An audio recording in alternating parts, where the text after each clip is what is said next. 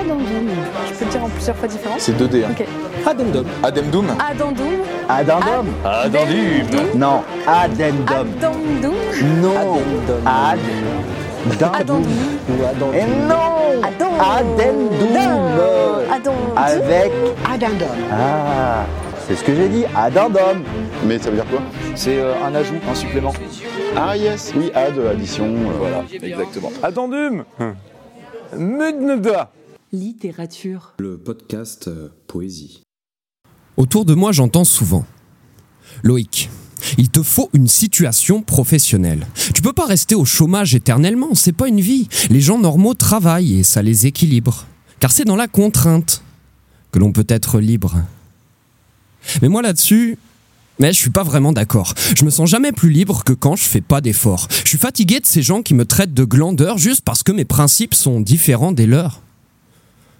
Bon, en même temps, je dois quand même reconnaître qu'ils n'ont pas totalement tort. On peut pas dire que le travail, au sens strict du terme, soit mon point fort. Cependant, il y a travailler et travailler. Moi, travailler, je veux bien, mais ça dépend pour qui et aussi pour combien. Si je ne cours pas après tout leur boulot de voleur, c'est que je veux un métier qui nourrit mes valeurs.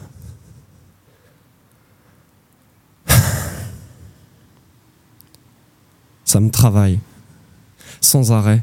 J'y pense à chaque instant tellement que je voudrais travailler, mais je n'en ai pas le temps. Ça tourne dans ma tête en boucle à m'en faire péter les plombs. Paraît que si je ne change pas de route, je finirai sous les ponts alors. Devrais-je me soumettre pour un bas salaire et me laisser piller par quelques actionnaires? Écoute, que ça te rentre bien dans la caboche. Et si tu comprends pas, je le graverai sur ta Porsche. J'ai déjà un travail. Mieux même. Une mission, celle d'offrir au monde un autre horizon. Je voudrais que chacun renoue avec son être et goûte à la fierté d'être honnête. D'ailleurs, pour ma part, en toute humilité, hein, je suis un principe de vie qui gagnerait à être plus populaire. Je l'intitulais Principe de l'égoïsme solidaire. C'est le principe selon lequel chacun de mes actes, quelle que soit l'ampleur de son impact, doit engendrer des conséquences positives sur moi et sur les choses collectives. Tenez, admettons par exemple que j'écrive un texte qui me plaise et qui vous plaise aussi. Bon, c'est un exemple. Eh bien, le principe fonctionne, car c'est bon pour moi et mauvais pour personne. Tout dépend du point de vue, et moi, depuis que j'ai le mien, c'est bien simple, j'en ai pas vu de meilleur. Vos leaders, vos leurs, vous leur, vous leur sacrifiez vos douleurs pour 10 euros de l'heure, œuvrant pour leur valeur, comme si vous étiez des leurs alors. J'aimerais leur demander, moi, à tous ces gens, qui me traitent de parasites là, avec leurs petits airs suffisants. Est-ce que vous, vous faites des métiers qui apportent du positif à la société? Non, parce que franchement, quand on travaille pour Bolloré ou dans l'armement, moi je pense qu'il vaudrait mieux être fainéant.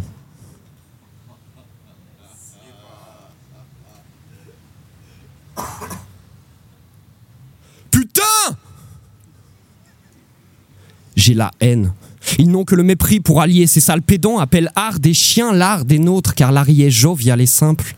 À l'aube, ils avaient le monopole de l'aude et du violon, ces bourges. Ils l'avaient rond, leur melon, mais tout bouge, du Rhône à la Manche, même les fans de Calva maintenant commencent à rêver de rouge. Quant à leur toile de maître, affreusement condescendante, les croûtes de ces richards hantent nos brocantes. Si leur art coûte plus cher que ce qu'il vaut, c'est pas parce que c'est joli, non. C'est juste exonéré d'impôts. Beaucoup d'idéalistes sont encore restes de croire en l'art vrai, même quand ça se corse. Ils l'estiment à côte d'or, mais l'art vrai n'a qu'une côte d'art mort. J'ai beau creuser. Je trouve pas plus de beauté à Bordeaux qu'en Dordogne s'il n'est pas doux. L'air, mes poumons grognent comme des dromadaires avant l'heure du repas. S'ils continuent leur merde, elle est bientôt finie, cette terre, mais. Là, je crois que je m'égare. On est parti un peu de l'art, j'ai ressenti l'envie de parler d'écologie. La Terre serait-elle plus gironde en repartant du point zéro? Est-ce parce que l'île est vilaine qu'elle doit être enfouie sous les eaux Ils laissent geindre la misère pour enrichir des milliardaires un jour. Leur jugement viendra. C'est un jeune sage qui me le jura l'an dernier. Puis il ajouta Un jour, le Très-Haut reprendra ses droits. La loi résout toutes les querelles quand il s'agit de la loi du ciel, mon pote. Je crois qu'il buvait pas que de la flotte. Prêcher la vie au ciel. Beaucoup de poètes l'osèrent et ça rassure dans les cimetières, mais moi je vois pas où ça mène. Et c'est une autre paire de manches de prêcher la vie sur terre. Si on le fait, c'est qu'on en a marre, nous, d'être à genoux devant leur maille, haine et folie, marre de tous ces meurtres orchestrés par des oligarques anoblis. Alors on prend nos voix charmeuses pour conjurer leur morne bilan. Alors on met dans nos mots zèle et ardeur et l'art nous sert de défouloir et de manifeste. Alors c'est vrai. On n'atteindra peut-être jamais Olympe ni Everest. On aura sûrement jamais de bague en or en cherchant des noix à ces orfèvres mornes, mais même si on n'arrête pas de caler et qu'on se retrouve au fond d'un puits de dominants et de malappris, nous garderons la tête haute. Puisque le Pyrénées, que les parrains le prônent, nous attendons cachés que l'horreur sonne. Un jour nos luttes s'articuleront et l'anarchie trouvera sa voie, j'en fais le pari. Mais enfin à l'horreur de toutes ces scènes maritimes, quand l'Aquarius dérive, l'inaction est assassine, de moins en moins de sèvres résistent à l'industrie, pourtant c'est fou nous sommes de consommer toujours plus. Nous verrons bien plus tard, nous disent-ils, tous ces crevards doublés de crevures. Pour eux, nous ne valons que l'usine et notre planète ne vaut que. Vendez l'art, vendez l'or, s'il le faut, vendez l'air. Ils n'ont pas de limite, nous mourrons à leur guerre. Font rien pour empêcher que les catastrophes surviennent. Le jour de leur comparution, j'aimerais que chacun s'en souvienne pendant qu'ils testent leur nouveau jeu. La terre entière bouillonne. Pour étendre leur territoire, ils massacrent les autochtones. Ils ne respectent personne avec leur jeu obscène. On ne peut même plus se baigner dans l'eau de Seine, prétendre que tout va bien au nom du saint déni leur discours valorise tout ce qui nous détruit. Pas besoin de lunettes magiques, il suffit de quoi De loupe pour voir sur l'étiquette de leur martini qu'il manque d'éthique. Leurs pubs ont des allures d'aiguille anesthésiques. Le seul but de toutes leurs réunions, de leurs belles actions et de leurs phrases fleuves, c'est de s'accaparer notre maille autant qu'ils le peuvent. D'Arctique en Antarctique, sur tous les continents. Au fond, qu'importe le pays ou le département, ces oligarques maléfiques n'ont pas de frontières. Leur mafia œuvre à l'échelle planétaire.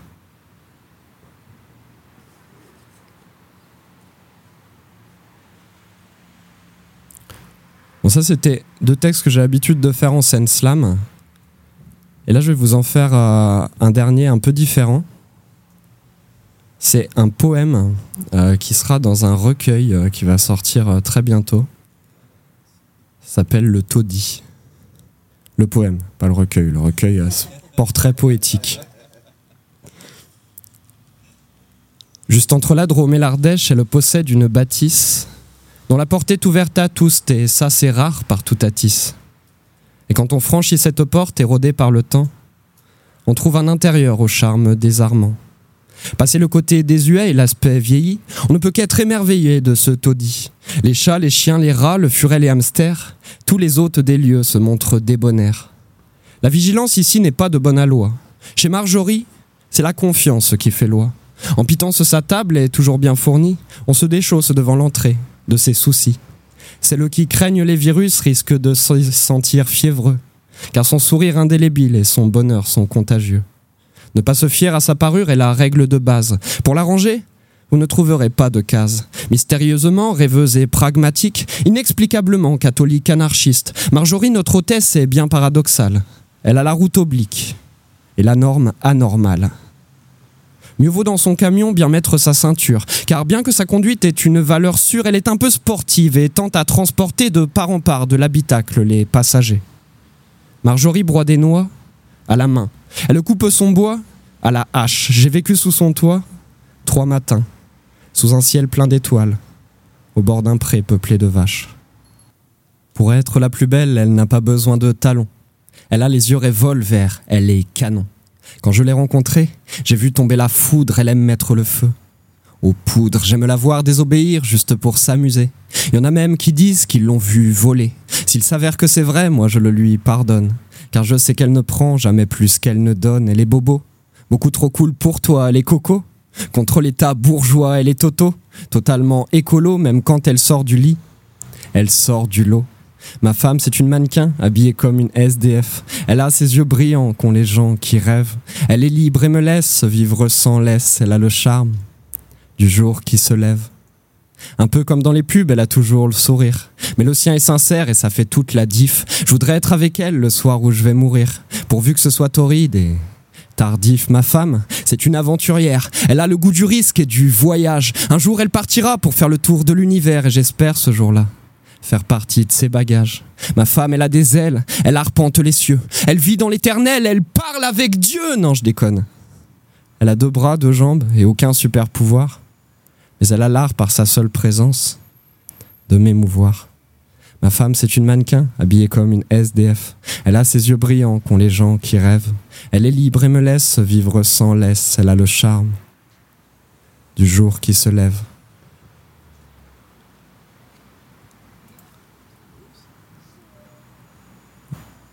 Donc je vais vous faire un petit moment euh, poème d'amour.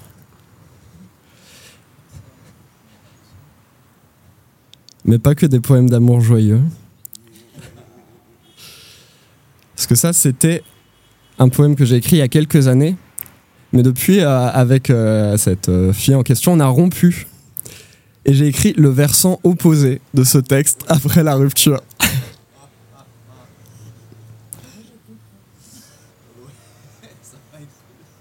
Elle sait faire mal sans même être méchante, avec ce ton cruel qui perce les entrailles, avec cette langueur qui pèse au creux du ventre, et ce constat cruel qu'il faut qu'elle s'en aille.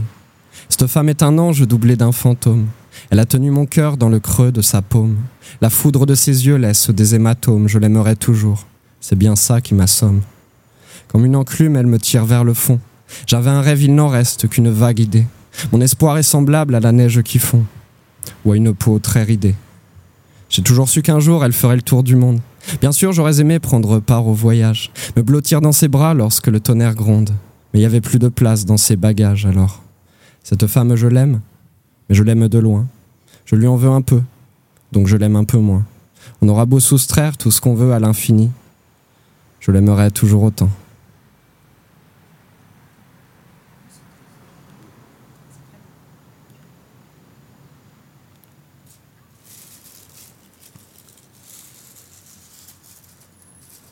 Donc, toujours dans le même registre, euh, le prochain poème il s'appelle L'oiseau de nuit.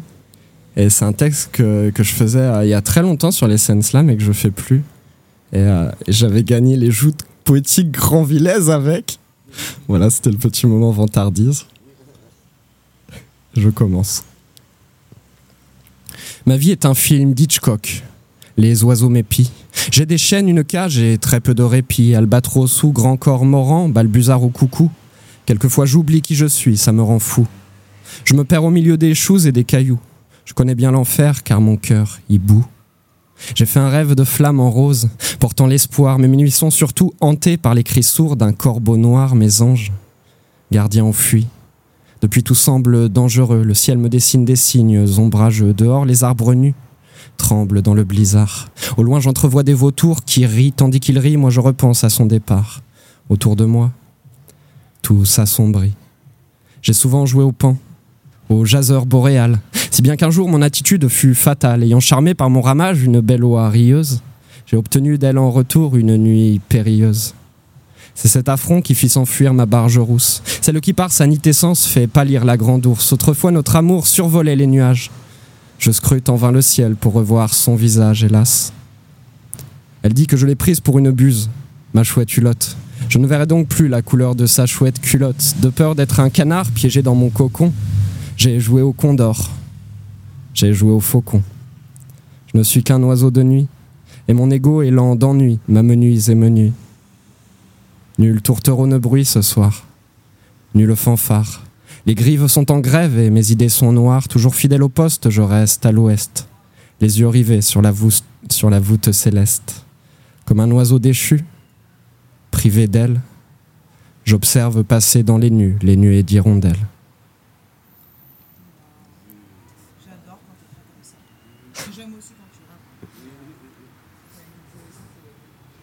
Moi, j'ai toujours eu. J'ai recouvré la vue.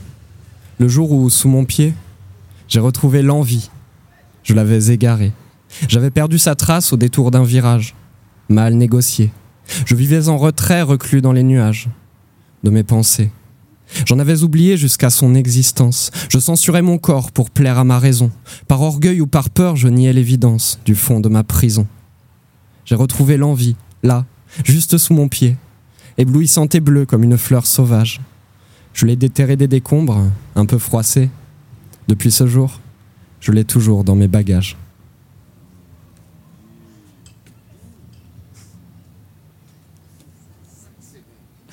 On est classe. les poètes, on savent toujours tout sur tout quand on les écoute.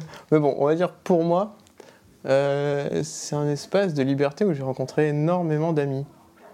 Voilà. Et dans lequel j'aime retourner régulièrement. Littérature. Le podcast euh, Poésie.